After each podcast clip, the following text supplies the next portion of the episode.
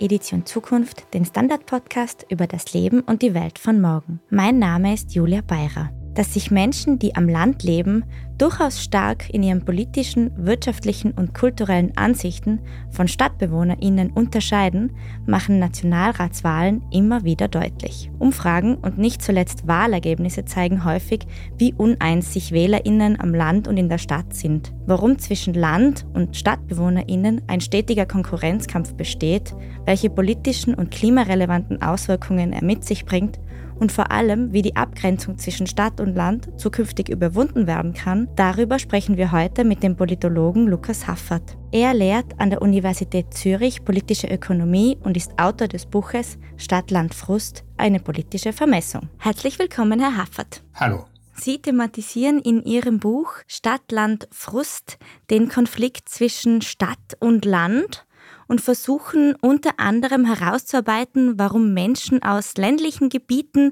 ein anderes Wahlverhalten aufweisen als BewohnerInnen urbaner Räume. Und bevor wir jetzt aber darüber sprechen, welche Auswirkungen ein bestehender Stadt-Land-Konflikt hat und wie er zukünftig überwunden werden könnte, würde ich gern wissen, worin hat dieses aktuelle Stadt-Land-Gefälle seinen Ursprung?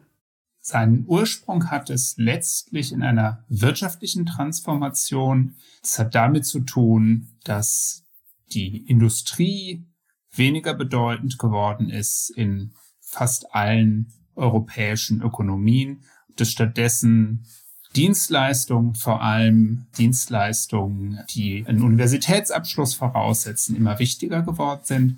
Und dadurch haben sich die Städte etabliert als die Orte, die im Zentrum einer sogenannten Wissensökonomie stehen. Das ist ein Prozess, der hat schon in den 70er Jahren angefangen. Der war nicht sofort so sichtbar. Es ist ein längerfristiger struktureller Wandel. Und ab einem gewissen Zeitpunkt hat sich daraus, könnte man sagen, oder darauf aufgesetzt dann auch ein immer stärkerer kultureller Gegensatz entwickelt. Und heute sind ja viele der Gegensätze, die wir vielleicht mit dem Stadt-Land-Gegensatz assoziieren, eigentlich eher kulturelle Gegensätze. Wie soll man leben? Was sind Lebensstile? Aber die haben was zu tun mit diesem ökonomischen Gegensatz, weil die ganz stark zusammenhängen eben mit diesen unterschiedlichen Berufsstrukturen. Also die typischen Leute, die wir vor Augen haben, bei denen wir an vielleicht heute großstädtisch konnotierte Lebensstile denken. In Deutschland ist immer das Lastenfahrrad so ein Klischeebeispiel dafür. Die arbeiten eben sehr oft in Dienstleistungsberufen, für die man eine universitäre Ausbildung braucht. Und deshalb arbeiten die ganz überwiegend in den großen Städten. Und es zeigt sich dann eben häufiger in diesen kulturellen Gegensätzen als in ökonomischen Gegensätzen. Also das Lastenfahrrad ist ein Sinnbild für diesen Konflikt. Warum ist es denn so wichtig, diesen Konflikt zwischen Stadt und Land à la longue beizulegen? Was sind denn die Auswirkungen, die er aufweist? Ich bin gar nicht sicher, ob ich dem zustimmen würde, dass man den beilegen muss. Also Politik besteht ja nicht nur darin, Konflikte beizulegen, sondern Politik kann ja auch versuchen, Konflikte so zu organisieren, dass die beiden Seiten damit umgehen können. Dass ganz viele Institutionen, die wir haben, wie eben zum Beispiel der Föderalismus, versuchen ja eigentlich genau das zu leisten, zu sagen, okay, äh, Regeln, die man im deutschen Beispiel gesprochen in Berlin braucht, braucht man vielleicht nicht in der gleichen Weise in der Eifel. Regeln, die man in Wien braucht, braucht man vielleicht nicht in der gleichen Weise in Vorarlberg. Also grundsätzlich würde ich erstmal sagen, na, in Demokratien gibt es Konflikte, das ist auch in Ordnung. Trotzdem gibt es natürlich potenziell gewisse Schwierigkeiten, wenn Konflikte, bestimmte Konflikte immer schärfer werden. Ganz extrem sehen wir das ja sicherlich zum Beispiel in den USA, wenn die beiden unterschiedlichen Gruppen nicht mehr in der Lage sind, miteinander zu sprechen, nicht mehr in der Lage sind, Kompromisse zu schließen, führt das zu einer Polarisierung, die am Ende dann auch dazu führt, dass es nicht mehr nur um inhaltliche Konflikte in der Demokratie geht, sondern dass es um die Demokratie geht. Da sind wir jetzt in Mitteleuropa oft noch weit von entfernt, aber es ist sicherlich keine schlechte Idee, darüber nachzudenken, wie man verhindern kann, dass wir diese Entwicklung, die es ja zum Beispiel in Großbritannien durchaus auch gibt, auch nachvollziehen. Und dafür ist es wichtig, dass es für die Parteien interessant bleibt, Wählerinnen und Wähler auf allen Seiten eines Gegensatzes anzusprechen. Also in diesem Fall, dass die Parteien sich um Wählerinnen und Wähler in den Städten als auch auf dem Land. Denn das bringt die Parteien automatisch in die Mitte. Es führt dazu, dass die Parteien automatisch kompromissfähig sein müssen. Und Parteien, die eine ganz eindeutige Wählerbasis nur auf einer Seite dieses Gegensatzes haben, die haben gar keinen Anreiz mehr, auf der anderen Seite wählbar zu bleiben, sondern für die wird es attraktiv, immer gegen die andere Seite zu polemisieren und darüber zu mobilisieren. Und das wäre ein Problem. Und deshalb haben wir eigentlich ein Interesse daran, dass diese Polarisierung so nicht stattfindet. Okay, was könnten denn künftig ökonomische und kulturelle Folgen einer Stadt-Land-Polarisierung sein? Naja, also ökonomisch kann man zunächst mal vermuten, dass diese Prozesse, die ich beschrieben habe, noch weitergehen. Also Industrie wird weiterhin an Bedeutung verlieren. Es wird immer schwieriger werden, Arbeitsplätze in Branchen aufrechtzuerhalten, für die man keine universitäre Ausbildung braucht, die trotzdem ein relativ hohes Einkommen eine sichere Beschäftigung, einen relativ hohen Status sicherstellen. Und das könnte also dazu führen, dass es immer weiter darauf hinausläuft, dass sich die ökonomische Aktivität in den Städten konzentriert. Jetzt gibt's Leute, die sagen, na ja, Digitalisierung ist das große Versprechen, um das zu verhindern oder sogar rückgängig zu machen. Ne? In der Pandemie haben wir alle gesehen, man kann doch von überall arbeiten, wenn es nur schnelles Internet gibt. Ich persönlich bin da aber skeptisch, weil ich denke, dass man doch auch jetzt schon sieht, dass die wirklich kreativen Tätigkeiten, die, wo es nicht nur darum geht, einen Auftrag abzuarbeiten, sondern darum, sich was Neues auszudenken, eben doch Interaktion, persönlichen Austausch bedingen. Und der funktioniert eben nur, wenn man die Leute zusammenbringt und das passiert in den Städten. Naja, und kulturell Kulturell ist eben die Gefahr, dass es, ja, dass man vielleicht so eine gemeinsame Wertebasis ein Stück weit verliert. Ne? Die Leute leben also der Begriff der Blase ist ja sehr populär, um über das Internet zu sprechen, so nach dem Motto, jeder ist in seiner eigenen Filterblase und erlebt da nur noch Bestätigung für seine eigene Weltsicht. Aber wir sollten darüber nicht äh, die Gefahr ganz realer physischer Blasen aus den Augen verlieren, die eben damit zu tun haben, wen man eigentlich in seinem Alltag so begegnet, mit wem man sich da austauscht. Und insofern, wir haben potenziell eben auch eine Segmentierung der Gesellschaft, da wo die Leute wohnen, wo sie ihre Arbeit verbringen, dass man da immer nur auf die gleichen Typen trifft. Könnten Sie das bitte ein bisschen genauer erklären, diese Segmentierung der Gesellschaft? Naja, also wenn man ein bisschen ausholt, könnte man ja sagen, es gab in der Gesellschaft eigentlich immer auch Institutionen, wo man Leute getroffen hat, die ganz anders gelebt haben als man selber, die einen ganz anderen Beruf hatten als man selber. Klassisches Beispiel dafür wäre sowas wie die Kirchengemeinde. Ja? Und das ist natürlich noch nie perfekt der Fall gewesen. Also wir haben schon immer in großen Städten bürgerliche Villenviertel gehabt und Arbeiterviertel. Und da haben sagen, unterschiedliche gesellschaftliche Gruppen relativ eng untereinander gelebt. Aber trotzdem, sagen, es gab Phasen, da hat man einen Alltag geteilt, auch mit, mit Leuten, die ganz andere, letztlich ist ja für uns hier relevant, politische Einstellungen hatten. Und wenn wir jetzt eine Differenzierung der Gesellschaft entlang so einer Geo oder eine, eine Sortierung der Leute entlang einer geografischen Achse haben, also all diejenigen mit einem Uni-Abschluss leben in den Innenstadtbezirken der großen Städte, all die ohne Uni-Abschluss leben irgendwo auf dem Land dann hat man eben viel weniger solche Begegnungen. Und wir wissen ja eigentlich, dass solche Begegnungen dazu beitragen, dass man auch ein Verständnis für andere Sichtweisen bekommt, dass man vielleicht eine größere Toleranz dafür hat, dass Leute die Welt auch anders sehen. ganz beliebtes Beispiel dafür ist, also wenn man regelmäßig Migrantinnen und Migranten begegnet, dann führt das in der Tendenz auch dazu, dass man eine positivere Einstellung gegenüber Migration bekommt. Das können wir uns natürlich ähnlich auch vorstellen für andere Zusammenhänge und Sachverhalte.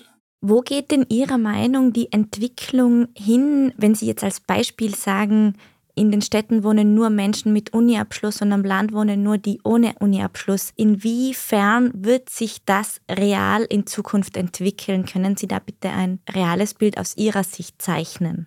Ja, wie gesagt, es gibt ja seit der Pandemie relativ populär die Position zu sagen, ah, jetzt wird es wieder attraktiv, gerade für Familien aufs Land zu ziehen. Da ist das Wohnen billiger. Die Leute haben gemerkt, eigentlich ist in der Natur doch auch schön. Wie ich schon gesagt habe, ich glaube, man sollte da das nicht überschätzen. Gleichzeitig ist natürlich schon richtig, dass man sich ja davor hüten muss, ja, eine Karikatur zu zeichnen. Also es gibt ja schon eine ganze Reihe von Motiven, die dafür verantwortlich sind, dass zum Beispiel gerade Familien mit Kindern dann vielleicht doch aus den Zentren der Städte wieder rausziehen. Also wir werden sicherlich keine extreme Entmischung erleben. Trotzdem sehen wir in ganz vielen Ländern, dass zum Beispiel das Wohnen in den großen Städten immer teurer wird. Und das kann man sich also dann nur noch mit bestimmten Einkommen leisten. Und andere soziale Gruppen, die nicht so hohe Einkommen haben, das sind dann eben oft diejenigen, die keinen universitären Beruf haben, sondern oft die, die Dienstleistungen für die Leute erbringen, die diese universitären Berufe haben. Die werden dann aus den Städten verdrängt und müssen ins Umland ziehen. Und es kämpfen ja eigentlich fast alle europäischen Länder mit der Frage, was man zum Beispiel tun kann, um diesen Prozess zu bremsen, um bezahlbaren Wohnraum in großen Städten zu garantieren. In Deutschland schaut man immer neidisch auf Wien, aber ich vermute, auch in Wien gibt es diese Debatte. Also insofern, die reale Entwicklung ist sicherlich keine komplette Entwicklung. Mischung. Die reale Entwicklung, vor der wir in Mitteleuropa stehen, sind nicht die USA, aber wir stehen trotzdem erstmal in einer Tendenz, in der sich das weiter verschärft. Man hat die Lösung dafür jedenfalls noch nicht gefunden. Mhm. Wir machen eine kurze Pause und sind gleich wieder zurück. Ich bin Doris Prisching. Und ich bin Michael Steingruber. Und gemeinsam sind wir Serienreif. Das ist der Standard-Podcast über die spannende Welt der Serien. Genau, bei uns erfahren Sie faszinierende Details über House of the Dragon und die Ringe der Macht. Und restlos alles über satanische Spiele in Stranger Things. Wir widmen uns Seriengrößen von Obi-Wan Kenobi bis zu RuPaul. Und zerlegen die neueste Marvel-Serie. Wenn nötig. Serienreif, euer Streaming-Podcast, jeden zweiten Donnerstag eine neue Folge.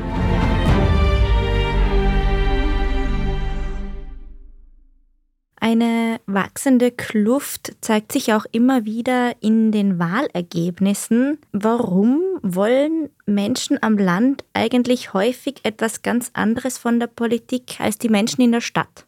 Ja, da gibt es eine Reihe von Gründen und dann ist die Frage, wie weit man das ausdifferenzieren möchte. Also es gibt natürlich eine unterschiedliche ökonomische Interessenlage, die was zu tun hat mit der unterschiedlichen Berufsstruktur, die ich schon beschrieben habe. Also in der Stadt ist es sehr populär, in Bildung zu investieren. Das ist für Leute, die selber einen universitären Beruf haben, sehr naheliegend. Es erhöht sozusagen den Wert dieses Berufs. Allgemein in Städten ist sehr populär, in familienpolitische Maßnahmen zu investieren. Also da geht es um Arbeitsmarktbeteiligung von Frauen, dass Frauen auch 100 Prozent arbeiten können. Solche Sachen, die ergeben sich in gewisser Weise auch aus dem ökonomischen Interesse, die die Leute selber haben. Auf dem Land ist eigentlich eine klassische Sozialversicherungspolitik die in den Städten auch immer noch Anhänger hat. Da ist es noch stärker.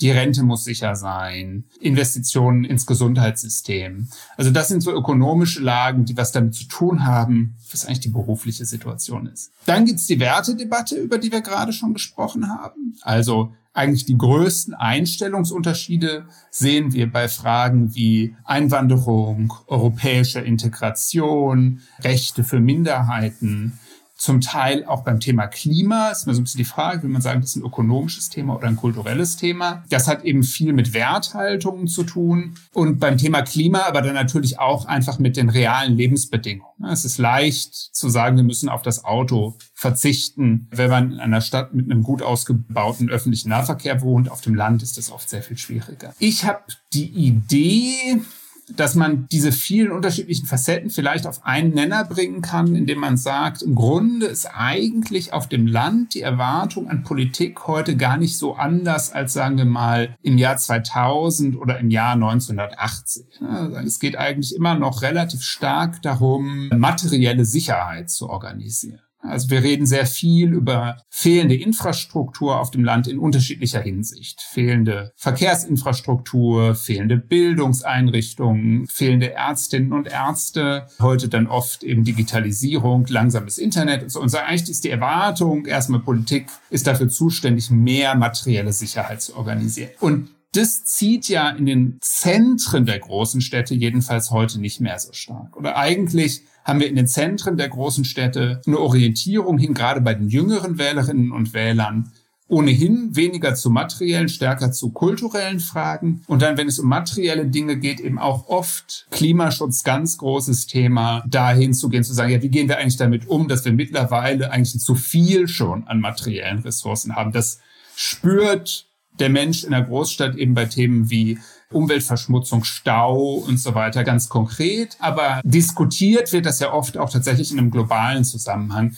Und insofern vielleicht kann man diesen Gegensatz ein bisschen auf diesen Länder bringen, dass es in den Städten eigentlich nicht mehr so sehr die Erwartung an die Politik ist, jedenfalls in einer Reihe von Themenfeldern jetzt immer noch mehr Materielles zu organisieren, sondern eben eher ein zu viel zu managen. Wie könnte es denn nun trotzdem besser gelingen, dass StädterInnen und LandbewohnerInnen ihre unterschiedlichen Interessen politisch stärker repräsentiert finden?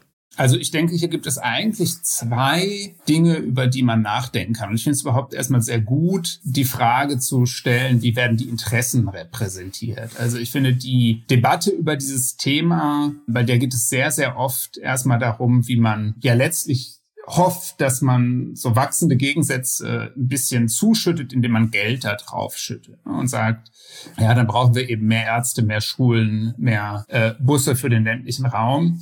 Und bei Repräsentation geht es ja aber eigentlich um was Breiteres. Da geht es ja auch um das Gefühl, die reden so wie ich, die haben eine ähnliche Wahrnehmung davon, welche Themen überhaupt wichtig sind. Da geht es ja nicht nur um materielle Sachen, sondern um ganz viel um Anerkennung, um Respekt, um das Gefühl, sozusagen unterschiedliche Lebensentwürfe gelten gleich viel. Und sozusagen, zunächst mal ist das, denke ich, eine Aufgabe für die Parteien. Also die Parteien müssen sich selber fragen, wie schaffen sie das, genau diesen Anspruch einzulösen. Also das hat was mit der Frage zu tun, welche Kandidatinnen und Kandidaten stellen sie auf, welche Biografien bringen diese Leute mit, haben die alle eine urbane Biografie, oder ist da eine Vielfalt von Biografien. So ähnlich wie wir eben auch darüber sprechen, dass Parteien heute Männer und Frauen und Leute mit unterschiedlichen Berufen und Leute mit Migrationshintergrund aufstellen sollen. Das ist eine Aufgabe an die Parteien, das selber zu machen. Und dann kann man natürlich darüber sprechen, welche Regeln das politische System hat, um das sozusagen zu erleichtern oder zu erschweren. Nicht nur an die Parteien zu appellieren. Und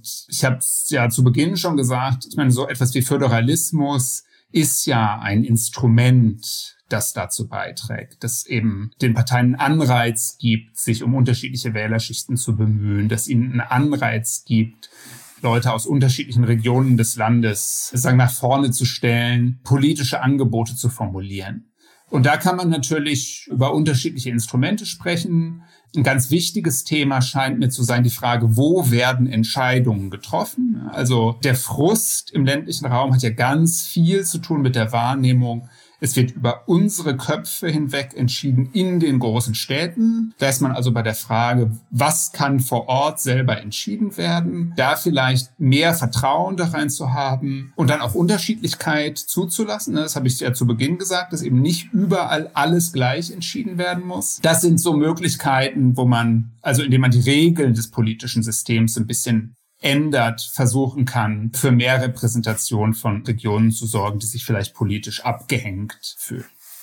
Sie stellen im Buch auch fest, dass die Interessen in der Energiewende kollidieren und nennen als Beispiel den Ausbau von Windenergie. Das ist auch in Österreich ein Thema. Auch hier gibt es Bundesländer, denen immer wieder vorgeworfen wird, dass sie noch kein einziges Windrad aufgebaut haben.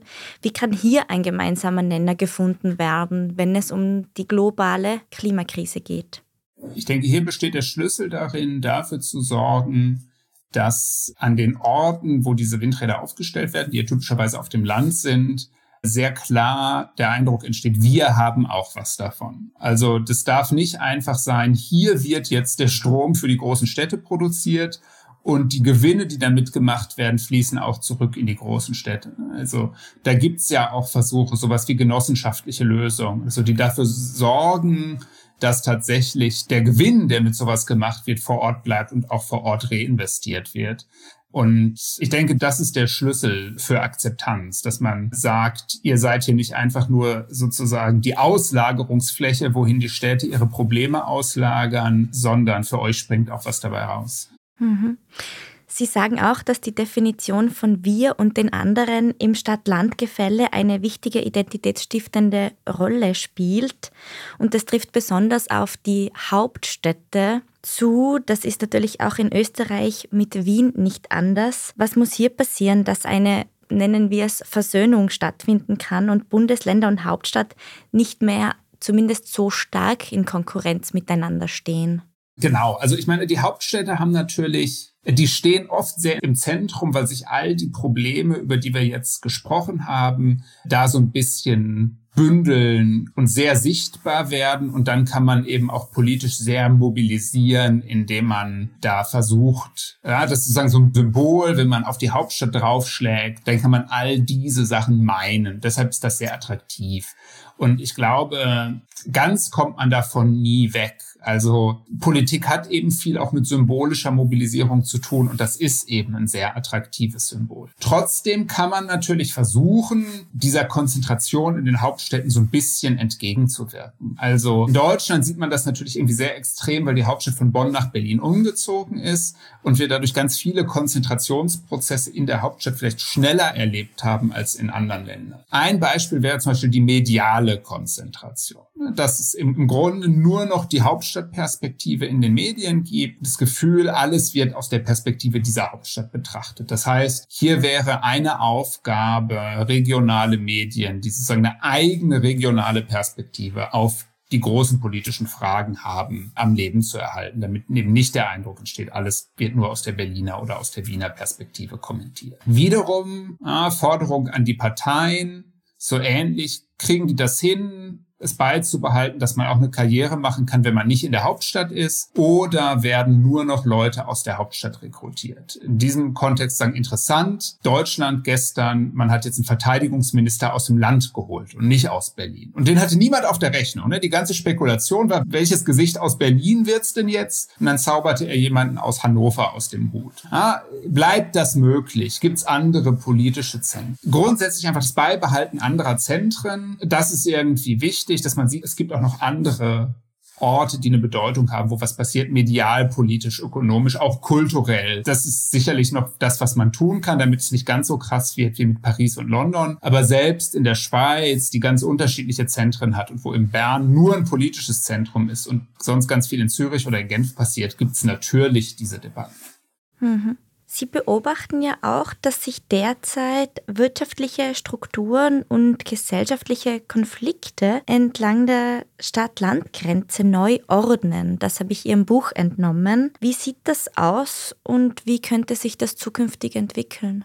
Genau, es gibt ja eigentlich eine Reihe von unterschiedlichen politischen Konfliktlagen. Es gibt ökonomische Konflikte, da geht es um Umverteilung, wie wollen wir ökonomisches Wachstum organisieren, dann gibt es kulturelle Konflikte, wir haben über eine Reihe von kulturellen Konflikten bereits gesprochen. Ein Thema wie Klima könnte theoretisch nochmal ganz quer dazu legen. Es ist ja irgendwie nicht offensichtlich, warum Besserverdienende ein größeres Interesse an Klimaschutz haben sollten oder warum Leute, die für mehr Einwanderung sind, ein Interesse an Klimaschutz haben sollten. Und es ist eigentlich für ein politisches System oft ganz hilfreich, wenn diese Konfliktlagen quer zueinander liegen. Denn das ermöglicht Kompromisse. Das ermöglicht, dass man sagt, okay, vielleicht sind wir auf dem ökonomischen Thema ganz unterschiedlicher Auffassung, aber beim Thema Gleichstellung von Minderheiten haben wir ganz ähnliche Vorstellungen. Dann kann man Kompromisse schließen. Und Polarisierung, könnte man ja sagen, besteht darin, wenn auf einmal bei all diesen Konflikten die Meinungen eng miteinander zusammenhängen. Und dann wird es ganz schwierig, Kompromisse zu finden, weil man bei allen Themen im Grunde in derselben Frontstellung gegenübersteht.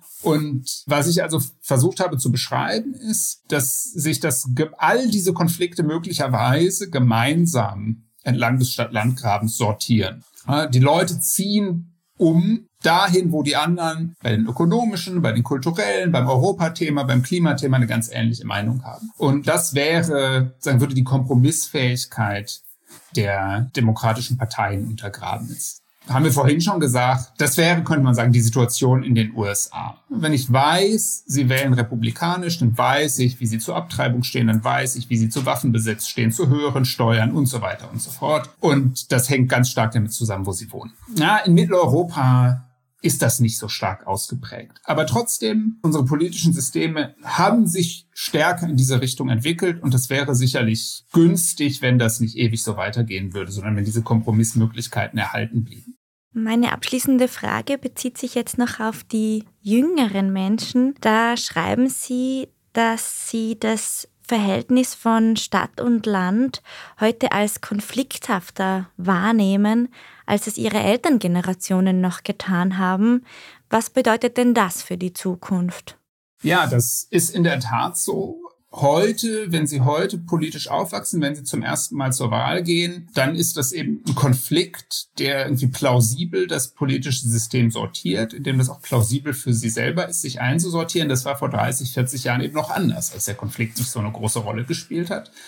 Und eigentlich ist es eben oft so, dass die Konflikte, die man in der politischen Sozialisationsphase, dann, wenn man sich selber politisch einsortiert, als relevant wahrnimmt, dass die einen so ein bisschen sein Leben lang begleiten. Das sehen wir auch daran, dass ältere Wählerinnen und Wähler heute immer noch ganz stark die klassischen Mitte-Links, Mitte-Rechts-Parteien, Sozialdemokratie, Christdemokratie wählen, die sozusagen den politischen Konflikt dominiert haben, als diese Wählerinnen und Wähler jung waren. Jüngere Wähler heute wählen oft ganz anders, nicht mehr für diese beiden klassischen Parteien. Und insofern spricht erstmal viel dafür, dass diese Wählerinnen und Wähler jetzt für lange Zeit Stadt und Land für einen politisch relevanten Gegensatz halten und sich selber auch politisch daran orientieren. Und sagen, demografische Veränderung bedeutet, dass wir weniger Wählerinnen und Wähler haben, die denken, Stadt-Land ist eigentlich kein relevantes Thema und dass mehr Wählerinnen und Wähler nachkommen, für die das ein wichtiges Thema ist und die das für längere Zeit auch für wichtig halten werden. Und das würde dafür sprechen, dass der Konflikt in den nächsten Jahren auch weiter an politischer Bedeutung gewinnt dann hoffen wir, dass auch der Kompromiss verstärkt Bedeutung gewinnt. Herr Hafert, ich danke Ihnen für das Gespräch. Ganz herzlichen Dank. Damit auch ein herzliches Dankeschön an euch, liebe Hörerinnen und Hörer. Was denkt ihr? Wie können Interessenskonflikte zwischen Stadt- und Landbewohnerinnen zukünftig beigelegt werden? Schreibt uns euren Kommentar auf der standard.at/slash Zukunft. Dort findet ihr auch viele weitere Artikel rund um das Leben und die Welt von morgen. Wenn euch der Podcast gefällt, dann lasst uns doch eine Bewertung da. Unterstützen könnt ihr uns auch, indem ihr uns für den EU3 Podcast Award nominiert. Den Link dazu findet ihr in unseren Show Notes oder ganz einfach, indem ihr Ö3 Podcast Award googelt. Danke schon mal. Die nächste Folge Edition Zukunft erscheint wie immer in zwei Wochen. Bis dahin alles Gute und bis zum nächsten Mal.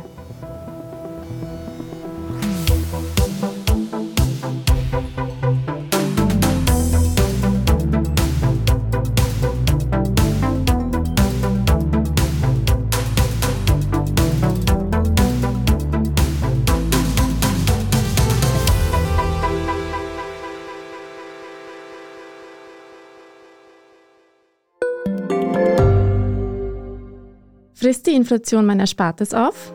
Soll ich mein Geld in Aktien stecken? Und wie funktionieren eigentlich Kryptowährungen? Im neuen Standard-Podcast Lohnt sich das? sprechen wir über alles rund ums Thema Geld und Geldanlage. Wie man in Aktien investiert und was genau hinter einem NFT steckt. Im Gespräch mit ExpertInnen gehen wir jede Woche diesen und vielen weiteren Fragen auf den Grund. Lohnt sich das? Der Standard-Podcast über Geld findet ihr auf der standard.at und überall, wo es Podcasts gibt.